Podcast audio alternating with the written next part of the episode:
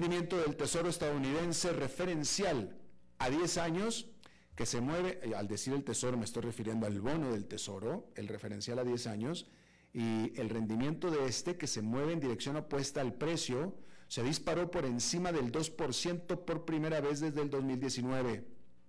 Estaba cerca de 1,5% a finales del año pasado. Ahorita está en 2, arriba del 2. Sin embargo, los inversionistas estaban particularmente preocupados por el rendimiento de los bonos estadounidenses a más corto plazo, como es la nota a dos años, que ha estado aumentando aún más dramáticamente. Ahora está por encima del 1,5%, ganando alrededor de 110% en lo que va del actual año. ¿Por qué esto es importante? Por lo general, los inversionistas exigen pagos más altos de bonos a más largo plazo, ya que es más difícil predecir el riesgo y las condiciones económicas durante periodos de largo plazo. Pero si los rendimientos de los bonos a más corto plazo superan al de 10 años, produciendo lo que se conoce una curva de rendimiento invertida, eso es señal de que los inversionistas esperan un deterioro en las condiciones económicas a corto plazo y una intervención agresiva por parte de la Reserva Federal. En el 2018, el Banco de la Reserva Federal de San Francisco publicó una investigación que encontró que una inversión de la curva de rendimiento precedió a cada recesión desde 1955, produciendo un falso positivo solamente una vez. Hay que decir que específicamente el reporte examinó el rendimiento de los bonos del Tesoro a un año. La evidencia este viernes es que los inversionistas están atentos para ver si esto vuelve a suceder. El Deutsche Bank calificó el aumento en el rendimiento del Tesoro a dos años como una señal siniestra.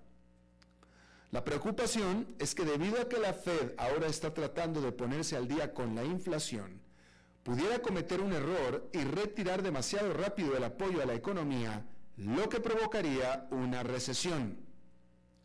Goldman Sachs dijo el jueves que ahora espera que la Fed suba las tasas de interés en cada una de las reuniones que va a tener en lo que resta de este año.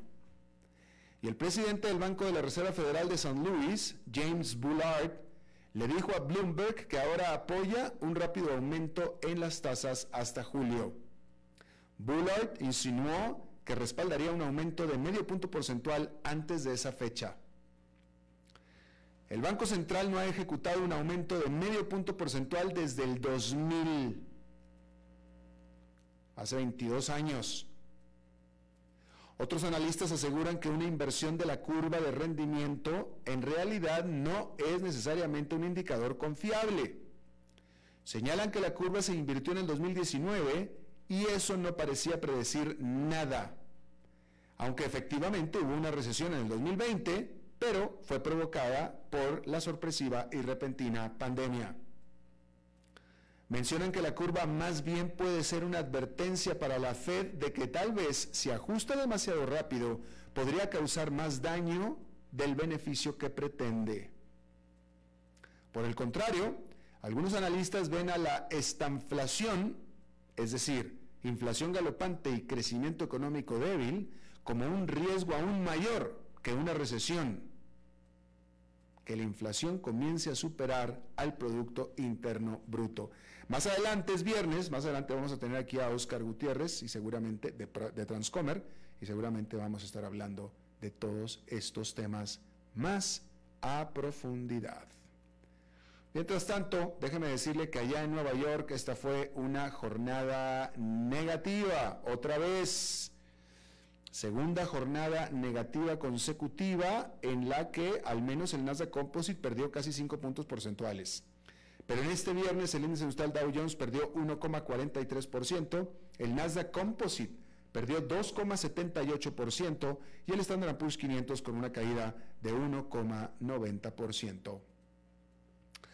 Hablando de empresas, hay que decir que el anuncio de Zillow de que abandonaría el negocio de remodelación de viviendas asestó un duro golpe a la empresa. Ahora está tratando de demostrar que pretende y que puede seguir adelante.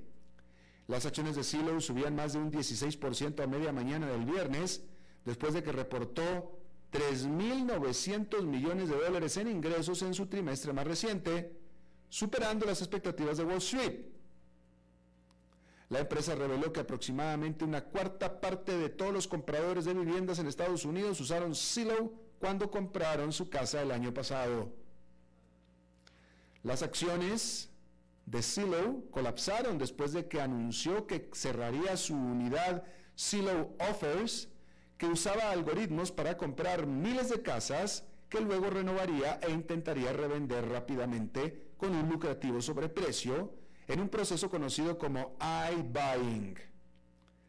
Pero la compañía luego reveló que ese enfoque no estaba funcionando, apuntando a la imprevisibilidad en el pronóstico de los precios de las viviendas. Es decir, las compraban, las remodelaban y luego no las podían vender al precio que estaban pidiendo. El fracaso del negocio provocó una pérdida de 528 millones de dólares el año pasado, dijo Silo el jueves. Sin embargo, la compañía está haciendo un buen progreso deshaciéndose de estas casas que aún están en su cartera y ya vendió alrededor de 8.350 en el último trimestre.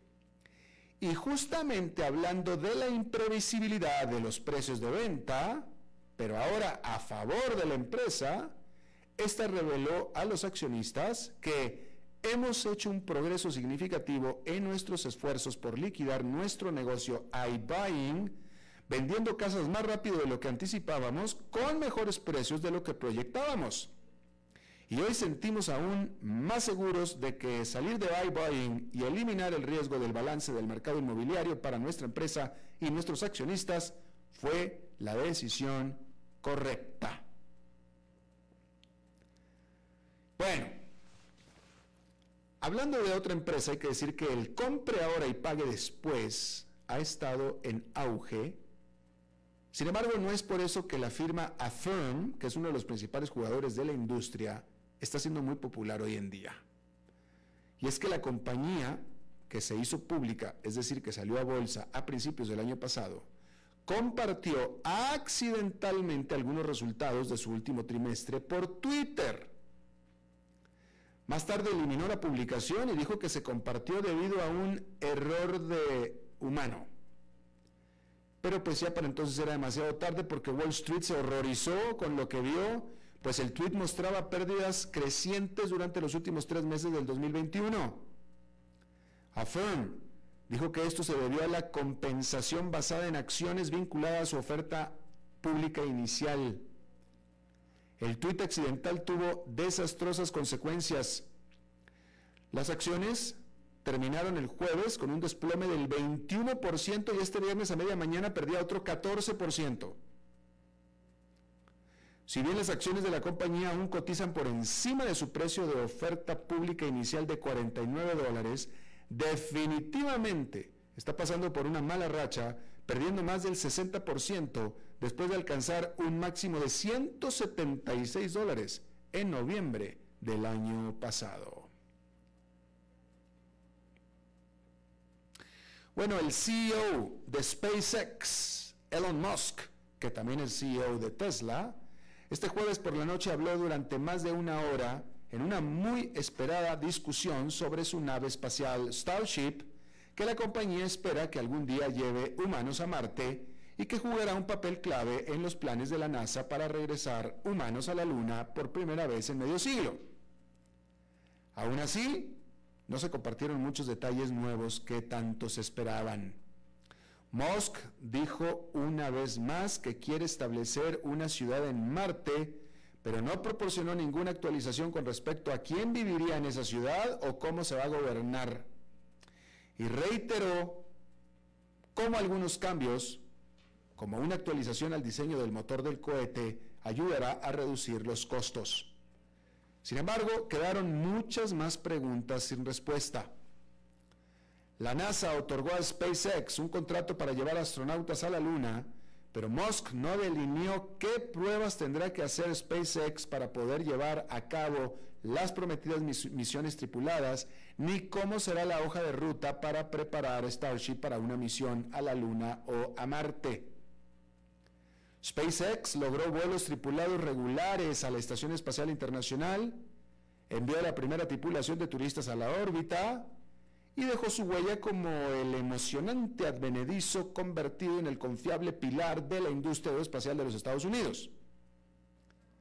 Pero, como lo demostró la NASA a mediados del siglo XX, pasar de breves excursiones al espacio a llevar una nave espacial hasta la Luna no es nada fácil. Y hasta el día de hoy ningún ser humano ha viajado tan lejos como Marte.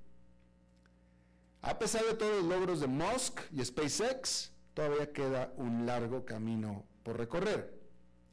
Y con todo lo que Musk ha logrado, también en el camino se ha ganado una reputación de no cumplir con los plazos de sus ambiciosos proyectos. Sin embargo, desde el 2019, SpaceX ha ejecutado alrededor de una docena de vuelos de prueba de varios prototipos iniciales que pasaron de saltar unos pocos metros del suelo a elevarse a más de 30.000 pies. Algunas pruebas a gran altitud terminaron en explosiones cuando los cohetes de prueba se estrellaron contra el suelo, pero su último lanzamiento de prueba en mayo del 2021 logró aterrizar en posición vertical sin estallar en llamas. Bueno, y ahora fue Sting quien vendió su catálogo de toda su carrera. Este cantautor británico, Sting, vendió su catálogo de música de su carrera a Universal Music Publishing Group, informó la compañía el jueves, en el que es el más reciente movimiento de un artista para capitalizar su trabajo. El acuerdo comprende la totalidad de los trabajos como solista de Sting, así como aquellos cuando estuvo con la banda de rock The Police, incluidos los clásicos Every Breath You Take, Roxanne, Shape of My Heart, Message in a Bottle, Fields of Gold, Desert Rose, Englishman in New York, entre otros más. Universal Music Publishing Group, que es el brazo editorial de Universal Music Group, no reveló los detalles financieros del acuerdo, que reúne los catálogos de música publicada y la música grabada de Sting. Pero ha sido una moda, una tendencia reciente. Otros artistas que han hecho acuerdos para vender los derechos para su trabajo incluyen a Mick Fleetwood de Fleetwood Mac y Bob Dylan. Bien. Hay que decir que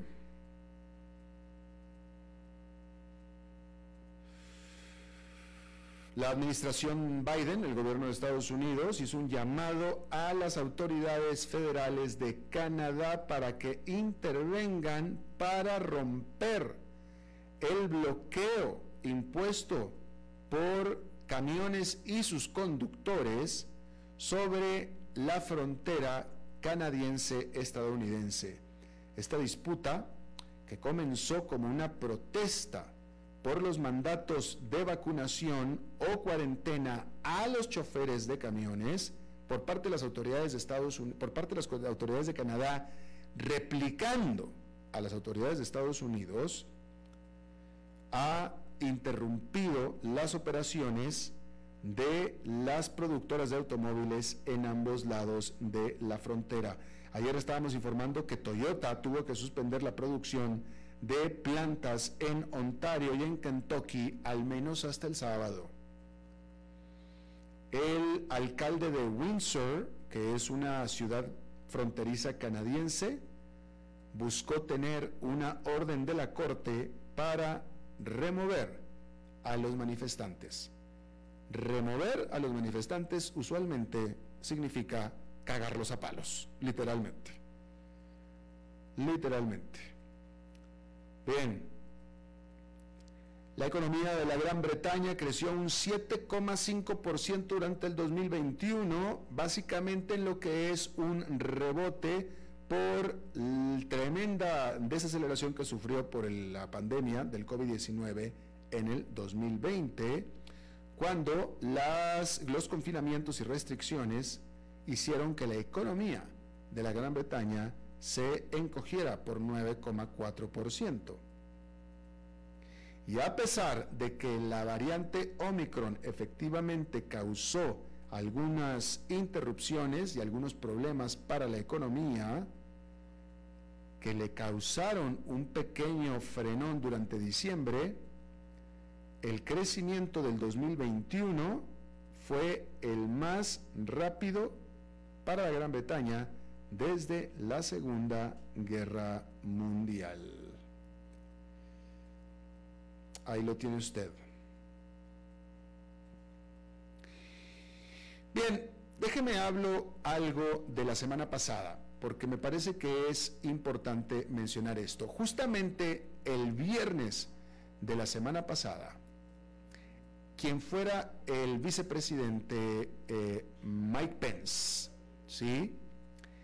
hizo una crítica, una refutación, la más directa y contundente que ha hecho en contra de quien fuera su presidente, el presidente Donald Trump, respecto de la negativa que hizo Mike Pence a echar para atrás, a interrumpir los resultados de las votaciones, las cuales Donald Trump asegura que le robaron.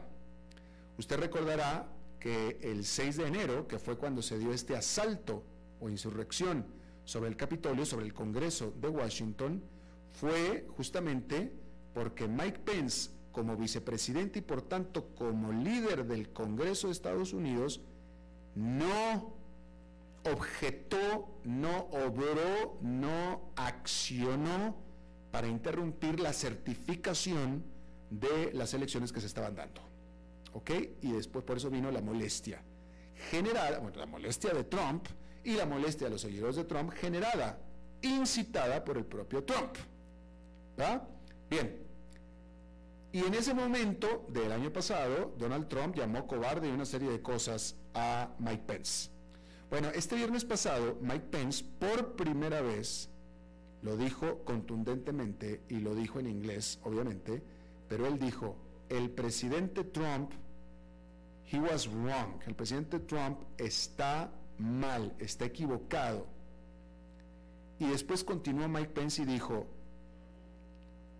la idea de que una sola persona pueda interrumpir o desviar el curso de una votación en los Estados Unidos me parece absolutamente detestable y me parece que va en contra de la Constitución y de la democracia. Básicamente, estoy parafraseando, pero básicamente eso fue lo que dijo Mike Pence, ¿sí? Pero, pero lo que sí dijo textualmente es, el presidente Donald Trump está equivocado al afirmar que yo podía, que yo tenía el derecho, eso fue lo que dijo, de hecho, textualmente eso fue lo que dijo, el presidente Trump está equivocado al afirmar que yo tenía el derecho de echar para atrás los resultados de la elección presidencial del año pasado. Eso fue textualmente lo que dijo.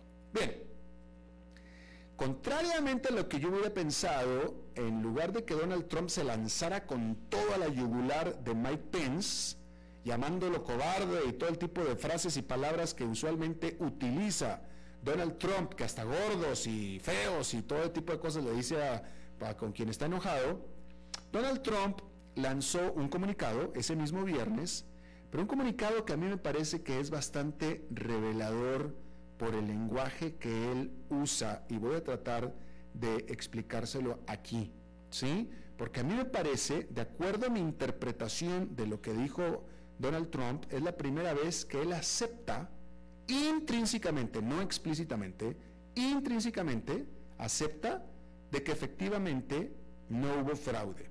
Y le voy a explicar, ¿sí? Pero lo interesante es que nadie, ningún medio de Estados Unidos retomó o habló de lo que yo voy a hablar en este momento. Todo el mundo se centró en lo que Mike Pence dijo, pero nadie se centró, yo creo que nadie, nadie le hace caso, en lo que Donald Trump dijo.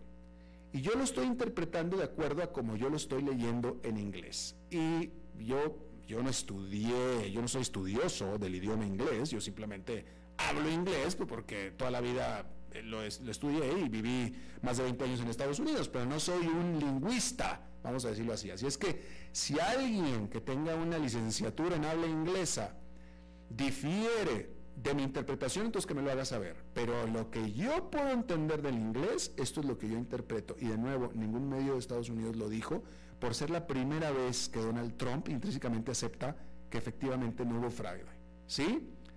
Porque dice, dice, Donald Trump lo dijo en inglés, dice, if obvious signs of voter fraud or irregularities exist, es decir, dice Donald Trump, si existieran, si hubieran existido señales obvias de fraude electoral, entonces el vicepresidente de Estados Unidos sí hubiera tenido, hubiera tenido el derecho de voltear la elección. ¿Sí? Eso es lo que está diciendo Donald Trump en el comunicado. ¿Sí? O sea, básicamente le está diciendo a Mike Pence, no, espérame Mike, tú pudiste haber tenido el derecho de voltear la elección si hubieran existido las señales obvias de fraude electoral. Y básicamente esto es lo que yo estoy diciendo, es lo que, es lo que dice Donald Trump, ¿sí? Luego, continúa en inglés Donald Trump. If there is fraud or large-scale irregularities, it would have been appropriate to send those votes back to, to the legislatures to figure it out. Es decir, dice, si hubiera fraude o irregularidades a gran escala, entonces hubiera sido apropiado que el vicepresidente hubiera regresado los votos de regreso a las legislaturas para que se, eh, eh, aclarara el asunto. Si hubiera fraude irregularidades a gran escala, eso es lo que está diciendo Donald Trump respecto de la elección presidencial del año pasado. ¿Sí? Entonces ya aquí Donald Trump ya está hablando del que si es que ya no está afirmando en este comunicado que hubo fraude. Lo que me parece, eh, es decir, no, en esta ocasión no se le enfrentó de frente, valga la redundancia, a alguien que lo está desdiciendo. Y casualmente ese alguien es Mike Pence. Es la primera vez que yo veo a Donald Trump que no se le enfrenta con insultos y etcétera a alguien que lo desdice. Por el contrario, le está dando la razón a Mike Pence. Bueno, ahí lo tiene usted. Esta es mi interpretación eh, de acuerdo a lo que conozco de inglés. Si alguien piensa diferente, que me lo haga saber a través de la página de Facebook de las 5 con Alberto Padilla, ¿sí? Vamos a hacer una pausa y regresamos con Oscar Gutiérrez. A las 5 con Alberto Padilla, por CRC 89.1 Radio. El valor en la ética incluye no tener miedo de lo que se dice y a quién se le dice, sin importar las consecuencias o represalias que puedan sobrevenir. Entre los valores éticos más relevantes se pueden mencionar justicia, libertad, respeto, responsabilidad, integridad, lealtad, honestidad y equidad. Los valores éticos se adquieren durante el desarrollo individual de cada ser humano en el entorno familiar, social, escolar e inclusive a través de los medios de comunicación. Solo si lo público y lo privado caminamos en positivo y con valores, Costa Rica saldrá adelante. Un mensaje de la Cámara Nacional de Radiodifusión, Canara. ¿Te gustaría trabajar en un lugar donde la sostenibilidad ambiental y el apoyo a la comunidad son importantes? Aplica ya a las plazas que el Centro de Soluciones de City está ofreciendo. ¿Sabía usted que Transcomer es el puesto de bolsa de comercio más grande de Costa Rica, con 19 años en el mercado y miles de clientes? Cuentan con asesores y corredores expertos que saben de lo que hablan y ofrecen productos de inversión seguros y modernos, hechos a la medida. Pero sobre todo, al invertir en Transcomer, usted invierte en la única bolsa vigilada por el Banco Central. Y en un mundo sobrecargado de información, usted debe de estar con los mejores. Transcomer, puesto de bolsa de comercio. Construyamos juntos su futuro. Somos expertos en eso.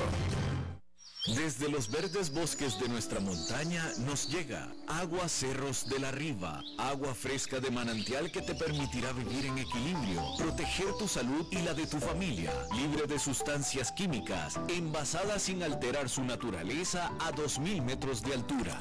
Agua Cerros de la Riva, naturalmente neutral. Búscanos como cerrosdelarriba.gmail.com. Llámanos al 83 74 32 29. Cerros de la Riva, Live Spring Water.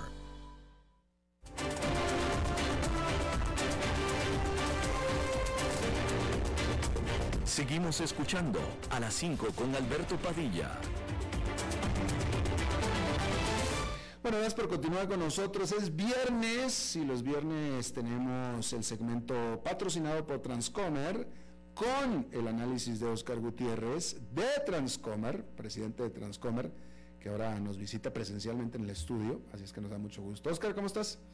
Muy bien, buenas tardes Alberto, encantado de estar aquí de nuevo en tu programa. Bueno, esta semana tenemos dos noticias importantes, ¿verdad? Este, sigue la volatilidad la primera noticia tiene que ver con el tema que hemos conversado varias veces ya de la inflación. Eh, seguimos con signos fuertísimos de inflación, 7,5%. 7,5% para un 0,8% en el mes. Eh, riesgos de eh, subir las tasas de interés más fuerte, la polémica que si serán medio punto en marzo, si será un cuarto de punto, las expectativas subiendo de hace unas semanas que teníamos que fueran eh, cuatro subidas del interés en, este año, ahora se habla de seis, siete eh, subidas, todo esto provocando mucha volatilidad y, y la noticia de hoy importantísima sobre la, posibilidad inminente de que eh, Rusia invada Ucrania. Ya de alguna manera eso uno podría pensar que ya estaba incorporado el riesgo en, el mercado. Este, sin embargo, eh, hoy el, mensaje de, la Agencia de Seguridad Nacional es mucho más fuerte, ¿verdad? Ya, ya habían venido este, advirtiendo a los ciudadanos norteamericanos que salieran del país. Sin embargo, en este momento ya prácticamente se les da un ultimátum que salgan en las próximas 24, 48 horas. Incluso eh, eh, diciendo, me llamó la atención, eh, que se dijo, no vamos a poner en riesgo vidas de soldados norteamericanos para sacar ciudadanos estadounidenses que no quisieron salir cuando tenían la oportunidad. Entonces, bueno, es un mensaje muy fuerte, se ve inminente la, invasión aparentemente. Es muy difícil pues estar en, la cabeza del señor Vladimir, Putin y saber si esto es un, un, bluff, si es un gran jugador de póker o si en efecto este, planea invadir. Lo cierto es que los servicios de inteligencia, eh, bueno, no, no quisieron decir exactamente en qué consiste la inteligencia, pero sí se sabe que hay una ventana de oportunidad táctica eh, importante. Bueno, yo no soy una lista ni, geopolítico ni militar, pero sí he seguido un poco para, para ver eh, las probabilidades de esto. Y si hay un tema de que eh, se, se, ve que el, el, punto más alto de congelamiento en la zona está este, alrededor de mediados de febrero y esto es importante desde el punto de vista táctico porque los tanques y el armamento eh, mecanizado... Al, al, invierno. Exactamente, es, es importante porque en este momento eh, prácticamente eh, le permite a los vehículos blindados y a los tanques avanzar como si fuera en pavimento, ¿verdad? porque está congelado el suelo. Si pasa un tiempo más, si pasa un mes más, un mes y medio más, se empieza a descongelar y ya es un barrial y entonces desde el punto de vista táctico tiene un efecto. Entonces es un, ese es uno de los elementos que indica que puede ser esta la ventana de oportunidad.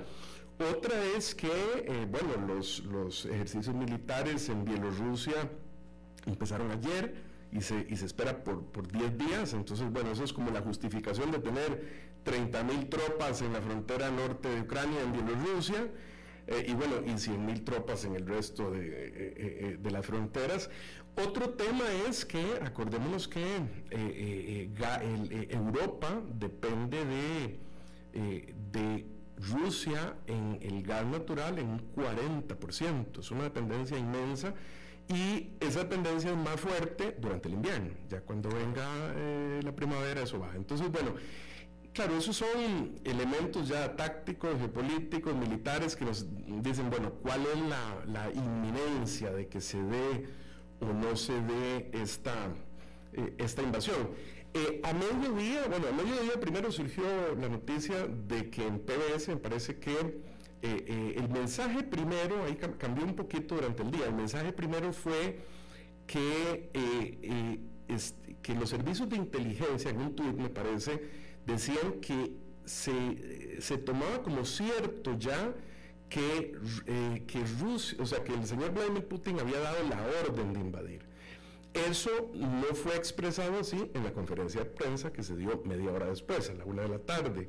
Este, el señor representante de la Agencia de Seguridad Nacional lo que dijo, bueno, no podemos garantizar que esa orden se haya dado, pero es inminente el tema, ¿verdad? Y eh, bueno, lo último eh, que supe esta tarde fue que eh, se está presionando por una reunión este, vía teléfono, vía, vía conferencia, que el señor Vladimir Putin en un inicio propuso que fuera el lunes y el señor Biden este, presionó para que fuera el día de mañana. Entonces eso, eso igual nos señala esa, esa inminencia.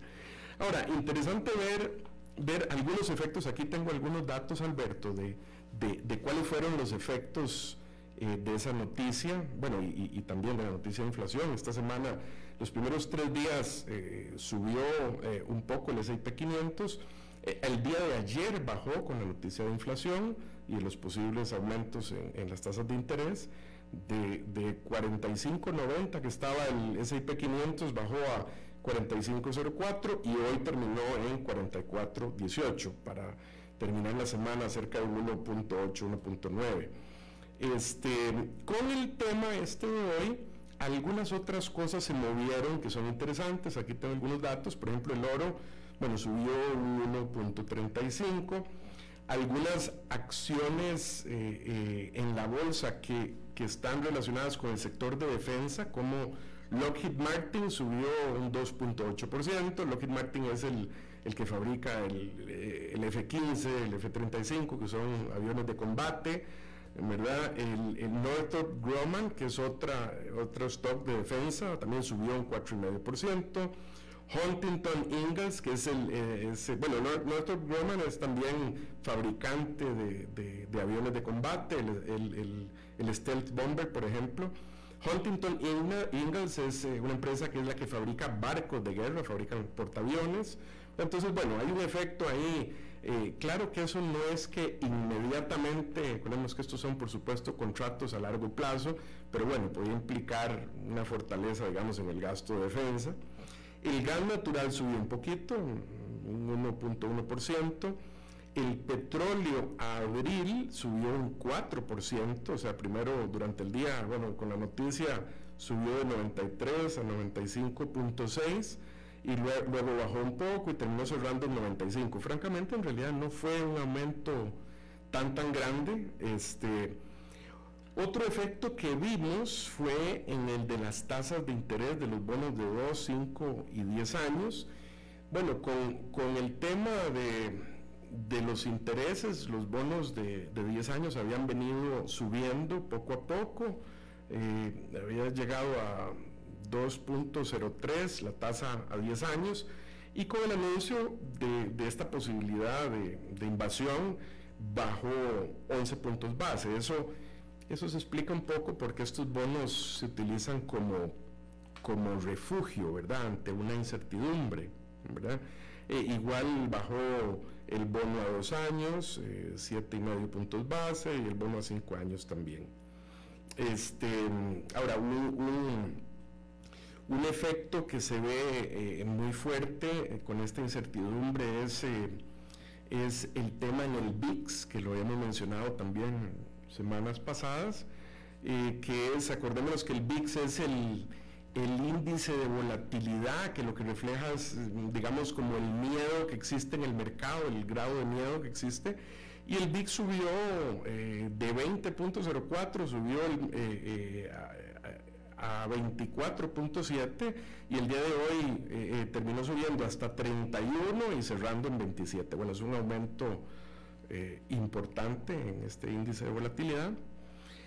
Finalmente, bueno, podemos ver también los, los, fondos de inversión en empresas rusas bajaron. Bajaron, los dos principales son el RCX, eh, que, que, bajó un 7.6%, eh, y el ERUS, que bajó un 7.9%. Eh, las aerolíneas igualmente bajaron. Claro, ahí podemos imaginarnos que si hay un, un, eh, problema geopolítico, militar en Europa, pues eso va a afectar eh, los movimientos de las, de las aerolíneas. Pero bueno, esos son más o menos los efectos que vimos en las noticias de hoy. Habrá que ver este, si en efecto se materializa esta inversión, esta, perdón, esta invasión eh, que podría ser prácticamente la semana entrante, Alberto.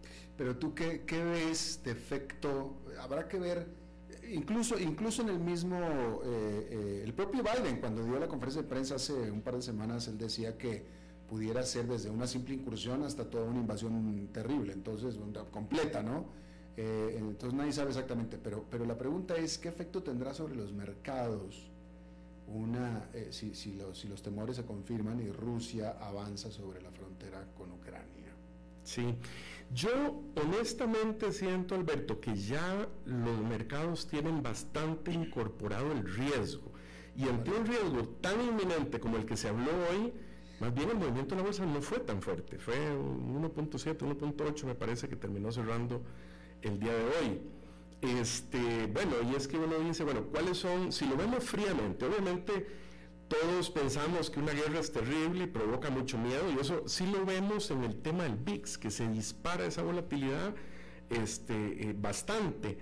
Pero, pero los que toman las decisiones al final de, si invertimos en, en, bolsa al final, me atrevo a decirte que puede ser más importante el efecto económico de que se dispare la inflación y se le salga de las manos al FED a que en el fondo haya una invasión en Ucrania, porque y, bueno, precisamente, ¿cómo se conjugan los dos factores? O sea, ¿qué tanto pudiera afectar, de un lado o del otro, lo que sea, afectar eh, la, la, invasión de Rusia, la presunta invasión de Rusia con Ucrania, eh, con, la, con la posible inestabilidad de los mercados, con la inflación y por tanto la decisión de la Reserva Federal de comenzar a subir tasas de interés, etcétera. Afecta, la pregunta es, ¿al final se afectará la inflación y por tanto las decisiones de la Reserva Federal?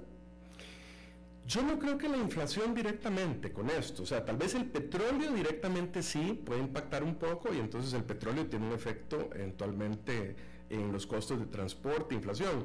Sin embargo, eh, eh, analicemos esto, si hubiera una perturbación en, el suministro de petróleo, creo que es una oportunidad de oro para, Arabia Saudita para decir, bueno, aumento la producción, me sirve eh, mucho este, vender mi petróleo que tengo en la tierra a mejor precio cuando si continuamos en, el mundo en, un proceso de eliminar la dependencia del petróleo, me voy a terminar quedando un montón de petróleo sin vender. Entonces, lo que quiero decir es que ahí tal vez el riesgo del petróleo, que puede ser momentáneo, que sube el precio, podría ser compensado por mayor producción, ¿verdad? Es decir, porque a pesar de que Rusia es de los mayores productores eh, del mundo de petróleo, hay otros que pueden compensar esa deficiencia. Eh, yo eh, continúo pensando que es más importante o es más riesgo para los mercados, más riesgo económico y los resultados de las empresas que, se dispare, que se dispare la inflación. Ahora, lo cierto es que por supuesto que una guerra provoca más incertidumbre y entonces mientras los mercados asimilan los efectos, ¿verdad? Es decir, bueno, ¿cuánto realmente puede afectar eh, a cuáles empresas? Bueno, ¿cuáles empresas eh, eh, dependen sus ventas de, del comercio global que se pueda ver afectado por este tema geopolítico en Europa? ¿Verdad? ¿Qué pasa con China, por ejemplo? China es un observador de esto. ¿Qué pasa si, si, si Putin invade Ucrania? y, al final los Estados Unidos no reacciona, pues eso podría empoderar a China para decir, bueno, yo podría invadir Taiwán, por decir algo.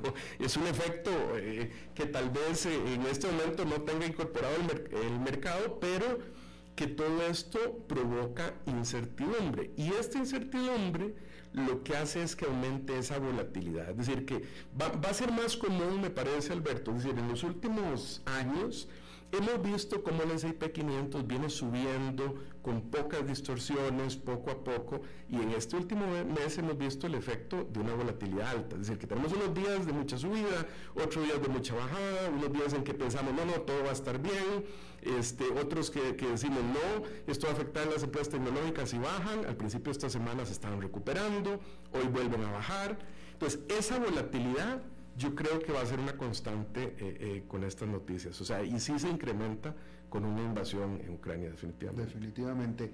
Nunca te pregunté, ¿cuál es tu posición respecto de lo que le llaman aquí en el mercado los analistas inversiones seguras o en tiempos de volatilidad? Básicamente el oro. El oro, el oro. Eh, ¿Cuál es tu posición? ¿Cuál es tu posición de las inversiones defensivas, etcétera? Mira, yo te voy a decir una cosa. A mí me gustan lo que, lo que te voy a decir, eh, eh, eh, que, que, pueden ser acciones aburridas. ¿A qué me refiero con esto? Digamos, por ejemplo, imagínate una empresa como Kellogg's, ¿verdad? Una empresa que produce cereales, que produce bienes de consumo masivo, este, que haya mucha inflación o no, vas a seguir comprando en el supermercado, este, que no tienen grandes sorpresas, porque yo en este momento, con estos niveles de volatilidad, yo prefiero no estar invertido en empresas eh, que, como te digo, un día se vea eh, que tienen un gran futuro y suben mucho y otro día que se afectan muchísimo por la inflación, que son, por ejemplo, las empresas de crecimiento, las tecnológicas, empresas tecnológicas, empresas, por ejemplo, como uno dice, qué sé yo, Teladoc, este, DocuSign, empresas de estas que vienen a introducir nuevas tecnologías, que uno dice, bueno, eh, eh, se incorporan a la economía, a la sociedad ahora, van a ser el futuro, pero todavía no está claro cuántas utilidades dan y tal. Bueno, una empresa aburrida, como te está diciendo, tradicional, vamos a decir, este, qué sé yo, IBM, eh, Campbell Soup, Mondelez, este, empresas Caterpillar, no sé, empresas más tradicionales no van a tener esas grandes sorpresas. ¿Verdad? Hay mecanismos, hay, hay estrategias que tal vez, bueno, hoy tal vez no tengamos ya mucho tiempo, me gustaría en, una oportunidad que hablemos eh, tal vez la próxima semana de cómo defendernos, o sea, cuáles pueden ser estrategias, qué son las cosas que tenemos que hacer para navegar y cómo podemos ganar plata, por ejemplo, con ese tipo de empresas, mm. que aunque no ganen mucho, hay estrategias que nos permiten eh, ganar con esto. ¿Las petroleras? Bueno, las petroleras con el aumento del petróleo suben, definitivamente, ¿verdad? Ya han venido subiendo las acciones petroleras. Eh, creo que puede tener un, techo. Ahora, sí se habla en estos momentos que con esta invasión el petróleo suba de, de 100 dólares, por ejemplo. Este, yo no creo que suba permanentemente, ¿verdad? O sea, como te digo, yo creo que si hay una subida importante, eso ya incentiva a países que tienen reservas a aumentar su producción y eso nivela, pero en este momento las, las petroleras han subido. Y nunca te pregunté, ¿qué opinas del Bitcoin, de las criptomonedas? Bueno, el Bitcoin, este, yo creo que hay dos temas con el Bitcoin, ¿verdad? Que, que son para mí los fundamentales, el análisis fundamental detrás del Bitcoin. Uno es la tasa de adopción, es decir, entre más empresas, más comercios acepten Bitcoin, o sea, si empezamos a ver Bitcoin en hoteles, en restaurantes, en comercios, este, como el Bitcoin aumenta a una tasa predecible, pues tenemos este, más demanda eh, por el Bitcoin eh, con la misma cantidad de Bitcoin, eso haría que suba. Ahora, en el otro lado de las cosas, creo que ha habido eh, con el exceso de liquidez en el mercado, una inflación de todo tipo de activos, como hemos comentado en el pasado, de acciones, de bienes raíces y para mí también de criptomonedas. O sea, parte de los precios como ha subido en las cripto ha sido porque en el fondo la gente tiene tanta plata que no saben qué invertir. O sea, y entonces eh, productos como el Bitcoin que son de riesgo, es más fácil decir, si yo tengo exceso de liquidez, bueno, voy a comprar unos cuantos Bitcoin. Yo creo que si esa liquidez empieza a restringir, eso sí puede afectar el Bitcoin. Y en el lado negativo también, que no lo veo a corto plazo, pero en el lado negativo también sería una prohibición, digamos, un, o sea, un tema de regulación. Porque si yo soy un restaurante que admito Bitcoin, pero de pronto me dicen, no, mire, es prohibido porque puede tener estos problemas, este, yo prefiero, eh, aunque nadie me lo pueda controlar, yo prefiero no estar en contra de la ley, dejo de aceptarlo, eso baja la tasa de adopción y bajaría el Bitcoin. Ya.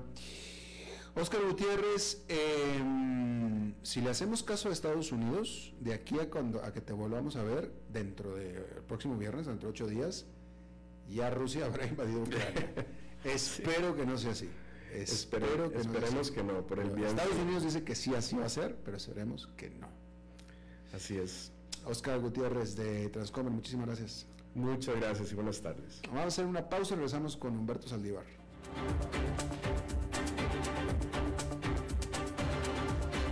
5 con Alberto Padilla por CRC 89.1 Radio.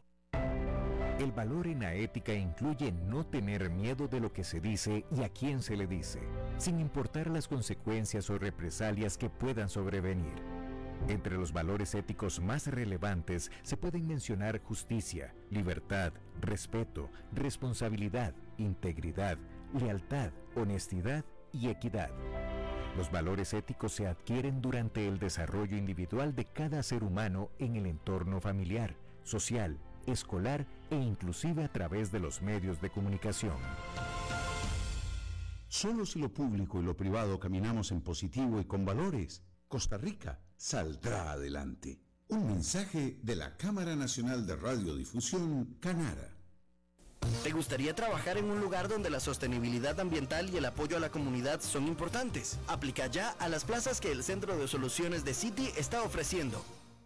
¿Sabía usted que Transcomer es el puesto de bolsa de comercio más grande de Costa Rica, con 19 años en el mercado y miles de clientes? Cuentan con asesores y corredores expertos que saben de lo que hablan y ofrecen productos de inversión seguros y modernos, hechos a la medida. Pero sobre todo, al invertir en Transcomer, usted invierte en la única bolsa vigilada por el Banco Central. Y en un mundo sobrecargado de información, usted debe de estar con los mejores. Transcomer, puesto de bolsa de comercio. Construyamos juntos su futuro. Somos expertos en eso.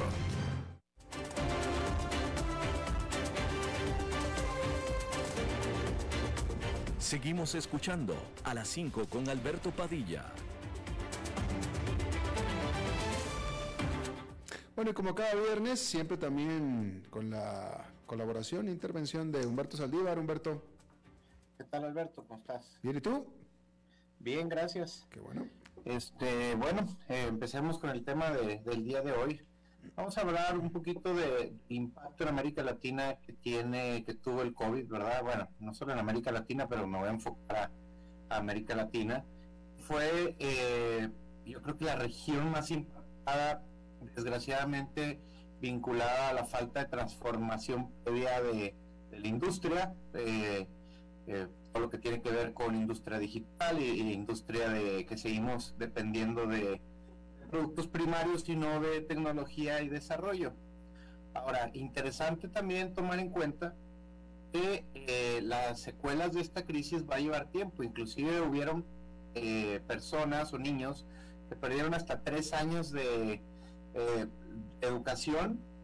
Digamos que los que pudieron tomarla vía remota la tomaron, y los que no, pues literalmente eh, perdieron tres años de educación y eso significa mucho para países subdesarrollados como los que son eh, eh, los que tenemos en América Latina. Será necesario también, también dar prioridad a los centros educativos.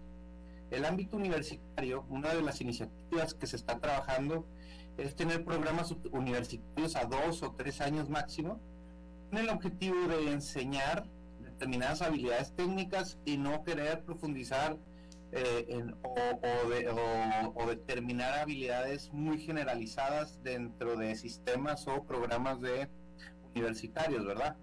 Eh, definitivamente eh, hay muchas razones para ser pesimistas, sin embargo, la mayor transformación podría surgir de la digitalización, o sea, aquellos que se fueron, se fueron o se vieron obligados a digitalizar su empresa aunque no fuese en algún momento una empresa que necesitara esos servicios, van a tener la ventaja en estos nuevos, eh, en, estos nuevos retos de estos años. Eh, por decirte así, a lo mejor muchas empresas de, agrícolas no estaban digitalizadas, tuvieron que hacerlo, muchas empresas inclusive de operativas tuvieron que hacerlo, de construcción tuvieron que hacerlo, y, y las que no lo hicieron podrían eh, en un mediano plazo quedar atrasadas de las que sí tienen ese, esa visión, ¿no? Creo que son muchos los retos que tenemos, pero desgraciadamente eh, la expectativa y la agenda de América Latina, tanto de gobiernos como de, lo que sucedió con el COVID, es el peor escenario, yo creo que ahorita inclusive del mundo, ¿no?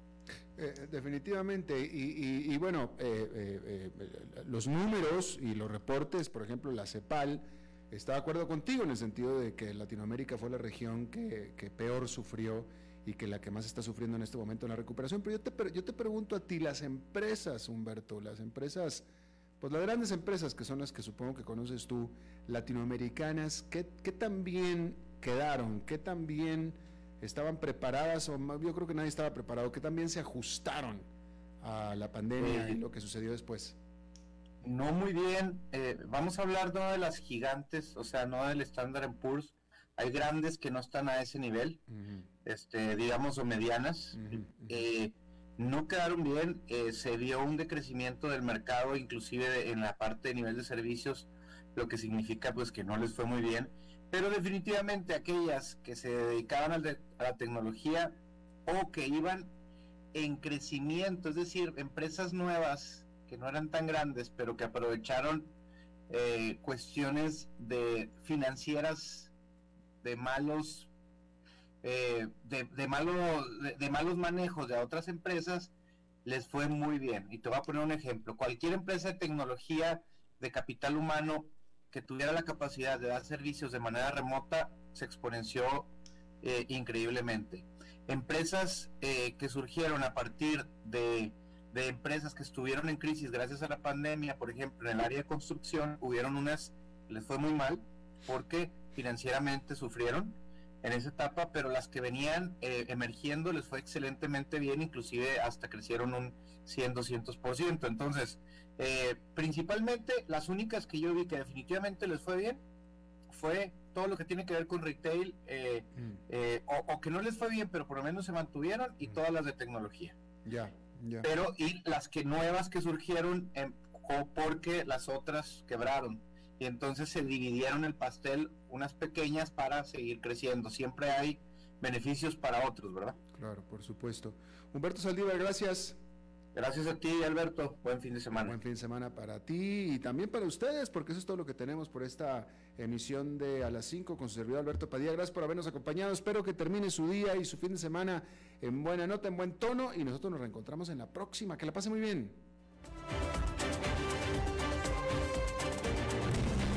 Las 5 con Alberto Padilla fue traído a ustedes por Transcomer, puesto de bolsa de comercio. Construyamos juntos su futuro. Somos expertos en eso.